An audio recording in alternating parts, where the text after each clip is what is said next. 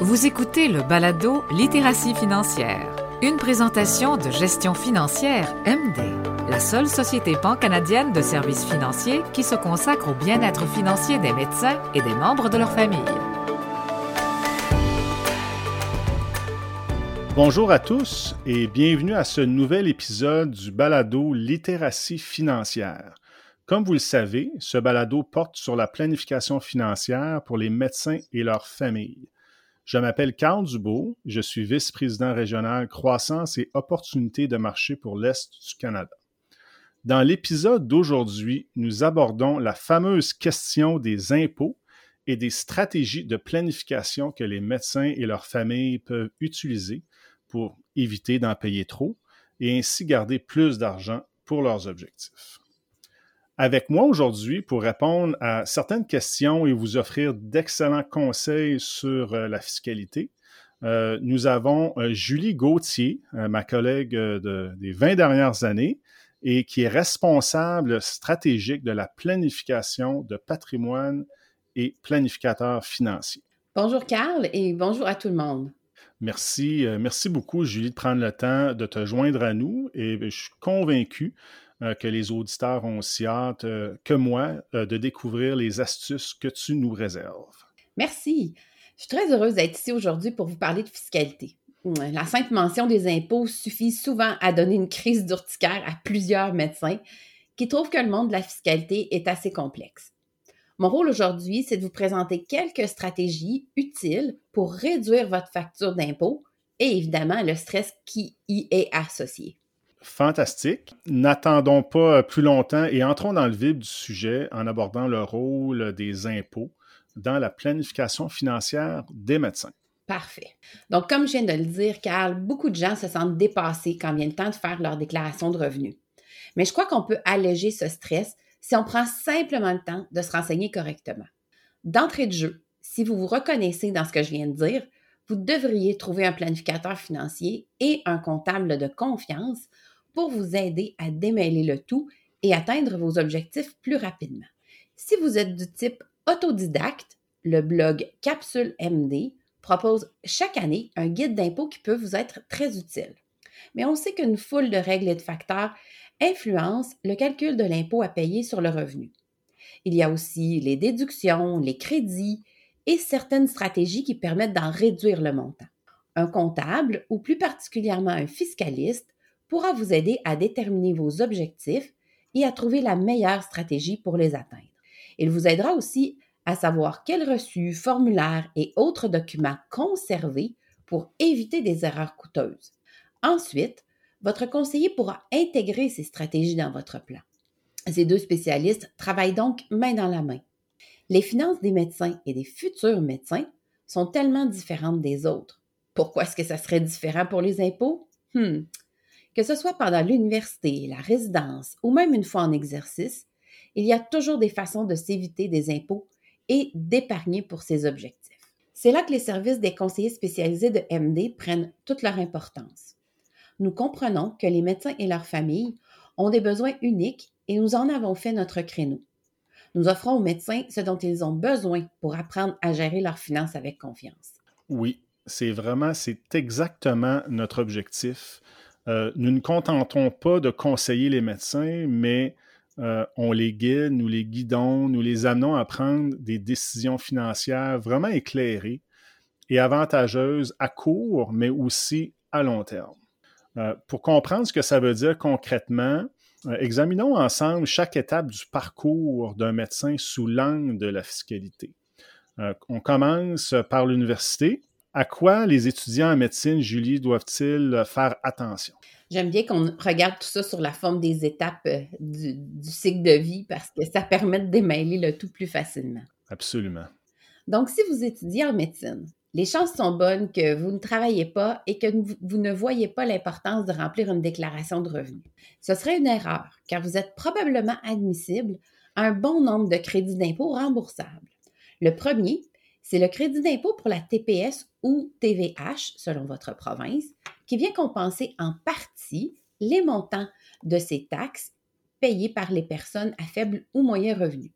Tout ce que vous avez à faire pour en profiter, c'est de remplir une déclaration de revenus. Même si votre revenu est à zéro. L'Agence du revenu du Canada se chargera d'émettre votre premier paiement après votre 19e anniversaire. Si vous habitez au Québec et êtes majeur, vous pourriez aussi avoir droit au crédit d'impôt pour la solidarité, une autre mesure d'aide pour les ménages à faible ou moyen revenu. En tant qu'étudiant, vous pouvez également déduire certaines de vos dépenses, comme les frais de scolarité, mais aussi vos frais d'inscription, utilisation de la bibliothèque, des laboratoires et même certains frais d'examen. Dans le cas qui nous intéresse, ça pourrait être par exemple les frais pour les examens d'aptitude au Conseil médical du Canada. Il existe un crédit d'impôt provincial semblable au Québec. Peu importe où vous étudiez, votre université aura tous les renseignements et formulaires nécessaires pour vous permettre de tirer parti de ces précieux crédits.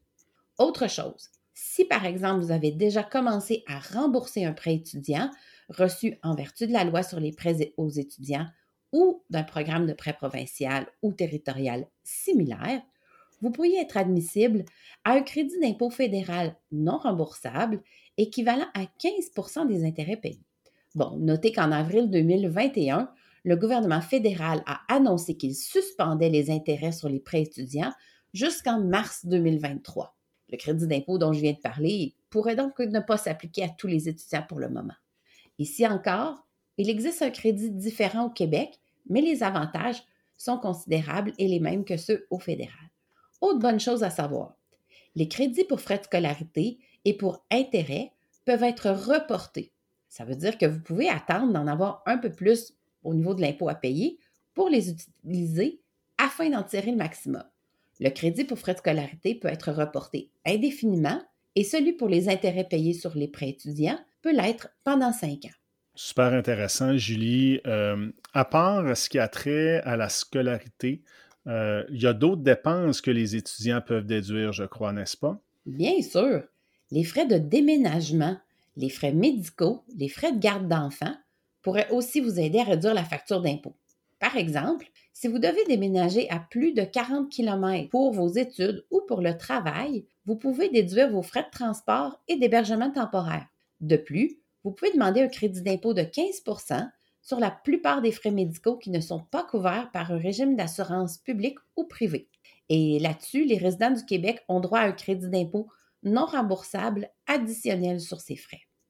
En ce qui concerne les frais de garde d'enfants, vous pouvez déduire jusqu'à 8 000 de frais de garderie, de gardienne à domicile pour les enfants de 6 ans et moins et jusqu'à 5 000 pour les enfants de 7 à 16 ans. Gardez toutefois à l'esprit que ces dépenses ne peuvent être déduites que par le conjoint au revenu le plus faible, de sorte que les deux conjoints doivent avoir un revenu pour pouvoir les déduire. Au Québec, ce crédit et le crédit provincial sont cumulatifs. En passant, euh, si vous êtes étudiant en médecine et que votre situation fiscale est simple, vous pouvez faire préparer gratuitement votre déclaration de revenus par le cabinet comptable MNP. Très, intéressant. C'est génial. Ça, c'est une bonne information à avoir. Et je suppose que les, les résidents sont aussi admissibles à tous ces crédits d'impôt? Exactement. Puis, est-ce qu'il y a d'autres dépenses aussi qu'ils peuvent déduire?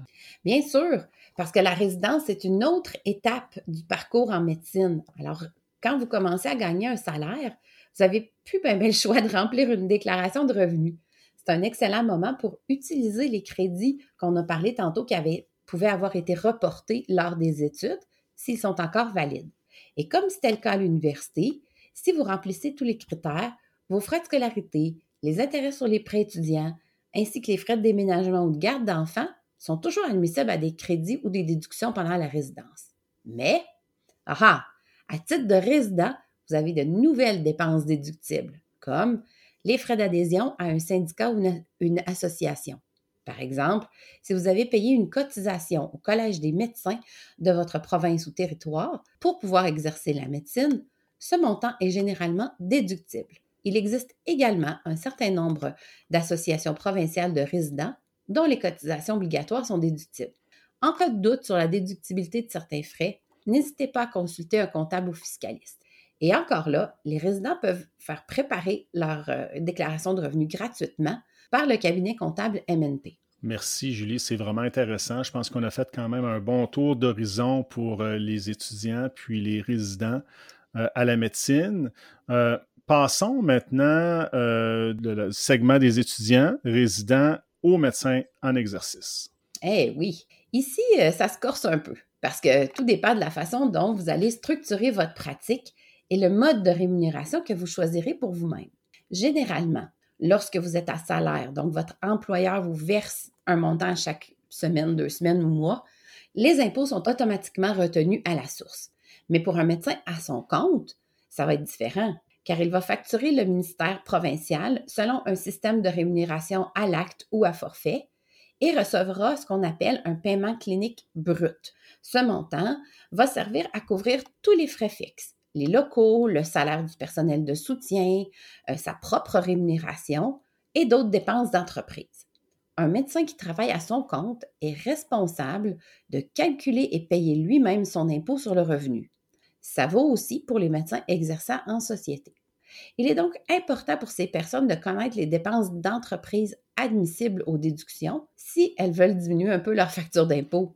Absolument, absolument, Julie. Alors, pour un médecin, euh, qu'est-ce qui constitue en fait une dépense d'entreprise? Bon, la définition générale, c'est dépense d'entreprise étant toute dépense raisonnable engagée pour gagner un revenu d'entreprise. Hmm. C'est clair, mais c'est flou. Donc, il y a plusieurs dépenses courantes qui peuvent être déduites pour diminuer l'impôt à payer, comme le loyer, les services publics, l'assurance, l'impôt foncier sur les locaux que vous utilisez pour votre cabinet, par exemple. Si vous avez pratiqué la télémédecine pendant la pandémie, vous pourriez aussi déduire certaines dépenses liées à votre bureau à domicile. Ensuite, il y a l'équipement de bureau, les fournitures. Ça comprend tout l'équipement médical, les fournitures chirurgicales, ainsi que les uniformes ou blouses pour vous ou votre personnel. Il y a aussi certaines dépenses mineures qui peuvent sembler sans grande conséquence, mais quand on les additionne, ça fait une bonne différence comme euh, les dépenses publicitaires, les frais de déplacement. Vous pourriez même déduire vos frais de formation continue et le coût de vos permis. Bon. Euh, donc, un médecin peut donc réduire sa facture d'impôt tout au long de son parcours simplement en déduisant euh, tout un tas de dépenses. Ça, on le comprend bien, mais est-ce qu'il y a d'autres stratégies aussi? Tout à fait. Jusqu'à présent, nous avons parlé des impôts sur le revenu du médecin lui-même il y a beaucoup d'autres facteurs d'ordre fiscal qui influencent les finances et les objectifs d'un ménage. C'est là que le travail d'un planificateur financier prend tout son sens. Un conseiller d'MD pourra, par exemple, euh, regarder le plan financier de son client dans l'ensemble pour déceler les occasions d'aller gratter un petit peu plus euh, d'argent euh, à l'impôt. Comme le conseiller connaît bien les particularités propres aux finances des médecins, il saura trouver la solution la plus payante au bout du compte. Souvent, cette solution passe par la réduction des impôts à payer. Un des comptes les plus populaires à utiliser pour réduire l'impôt à payer et reporter l'impôt sur les gains est le REER. Pour utiliser les avantages du REER, il faut avoir reçu un salaire l'année précédente. Une autre façon efficace d'épargner pour atteindre ces objectifs est d'ouvrir un compte d'épargne libre d'impôt, qu'on appelle communément le CELI. C'est le seul type de compte d'épargne qui permet de retirer les fonds à l'abri de l'impôt en tout temps. Si vous devez retirer des fonds pour quelque raison que ce soit, le montant du retrait est ajouté à vos droits de cotisation pour l'année suivante. Année de calendrier, il faut bien s'entendre. Il faut simplement prendre garde à ne pas s'emballer car le CELI est assujetti à un plafond annuel de cotisation. Les gens qui ont un compte CELI dans plus d'une institution financière doivent être particulièrement prudents car le plafond reste le même, peu importe le nombre de comptes, et toute cotisation excédentaire entraînera des pénalités à payer. Ça, c'est certain. Merci. C'est vraiment de, beaucoup d'informations très pertinentes euh, à savoir. Donc, euh, si une chose qui, euh, qui est à retenir, c'est qu'il y aura toujours des, des, impôts à payer, évidemment, mais il existe des solutions à chaque étape du parcours pour en réduire le montant. Exactement, Carl. S'il reste une question que nous n'avons pas encore abordée, c'est euh, que doivent faire nos auditeurs s'ils ont un problème fiscal? S'ils paient en retard ou si la facture, par exemple, serait euh, trop salée? Bon, encore là, la planification est de mise parce que le fisc n'a pas la réputation d'être très clément dans ce type de situation. Les médecins doivent être doublement prudents car, comme je l'ai dit plus tôt, ils sont responsables de faire leurs propres calculs et paiements. Pour éviter les retards, ils doivent se souvenir que même si les travailleurs autonomes ont jusqu'au 15 juin d'une année fiscale donnée pour soumettre la déclaration de revenus, ils doivent tout de même payer tout impôt exigible au plus tard le 30 avril. Il faut s'y prendre d'avance car après cette date, l'Agence du revenu du Canada et Revenu Québec imposent une pénalité sous forme d'intérêt composé quotidiennement sur le solde dû. Si la déclaration de revenus est aussi en retard, une autre pénalité s'ajoute. Pour les médecins dont le revenu est habituellement plutôt élevé, ces pénalités euh, montent vite. En ce qui concerne l'importante facture d'impôt, cela n'arrive habituellement qu'aux nouveaux médecins en début de pratique. Parce qu'il y a une certaine réputation hein, sur les premières années de pratique de bien faire attention aux impôts. J'essaie de vous expliquer ça simplement. Lorsque vous êtes résident, vous avez un salaire et vos impôts sont retenus à la source. Mais lorsque vous commencez à exercer, vous devez les payer en versement trimestriel dont le montant dépend des revenus déclarés l'année précédente. Bien, à votre première année, vous n'aurez pas à faire ces versements puisqu'il n'y aura aucune base de référence. Comme vous n'aurez rien payé durant votre première année, vous pourriez avoir une mauvaise surprise au moment de produire votre déclaration de revenus. Vous devez être prêt pour cette éventualité. Planifiez et mettez une partie de vos revenus de côté pour les impôts dès que vous commencez à exercer. Si vous avez de la difficulté à faire vos versements ou si vous avez un solde impayé, il est important de contacter l'ARC ou Revenu Québec immédiatement. Vous pouvez expliquer votre situation, demander des précisions sur votre solde et obtenir toutes les informations dont vous avez besoin pour commencer à élaborer un plan de remboursement. L'idée, euh, c'est d'être aussi proactif que possible, car un problème d'impôt pourrait avoir de lourdes répercussions sur le reste de vos finances, euh, notamment sur une demande de prêt hypothécaire. Vous pourriez envisager d'emprunter pour payer votre solde. Assurez-vous alors de comparer le taux d'intérêt de votre prêteur avec celui de l'ARC et de calculer le temps requis pour repayer le tout afin de déterminer si c'est une bonne idée ou non. Une fois de plus, votre planificateur financier pourra vous guider dans ces étapes.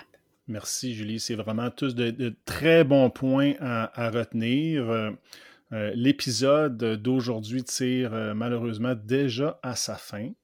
Mais avant de nous quitter, as-tu un dernier conseil que tu pourrais donner à nos auditeurs? Certainement. Je sais qu'on vous a bombardé d'informations aujourd'hui, ça peut sembler intimidant.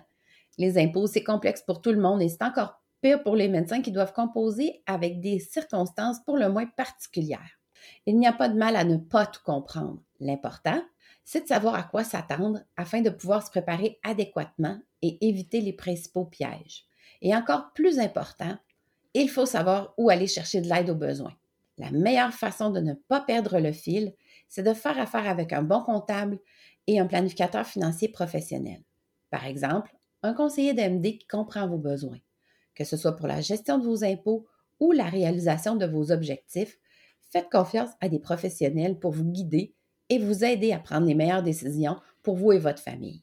Parfait. Merci beaucoup. Euh, très belle discussion, très enrichissante, euh, je crois. Je suis convaincu que nos auditeurs ont, ont beaucoup apprécié. Julie, merci encore une fois de t'être joint à nous aujourd'hui. Ce fut un grand plaisir de discuter avec toi. Merci, Carl. J'ai pas mal aimé mon expérience aussi. Et un grand merci à tous nos auditeurs. J'espère que vous avez aimé l'épisode d'aujourd'hui et que vous aurez appris quelques astuces euh, utiles pour la prochaine saison des impôts. Euh, encore une fois, je m'appelle Carl Dubois et j'ai été ravi d'être parmi vous euh, et d'être votre animateur aujourd'hui. Donc, je vous invite à être des nôtres la prochaine fois. Euh, alors que nous aborderons la question de l'exercice en société. Donc, merci encore et à la prochaine. Vous venez d'écouter le balado Littératie financière, une présentation de gestion financière MD. Pour plus d'informations ou pour trouver un conseiller, visitez le md.ca.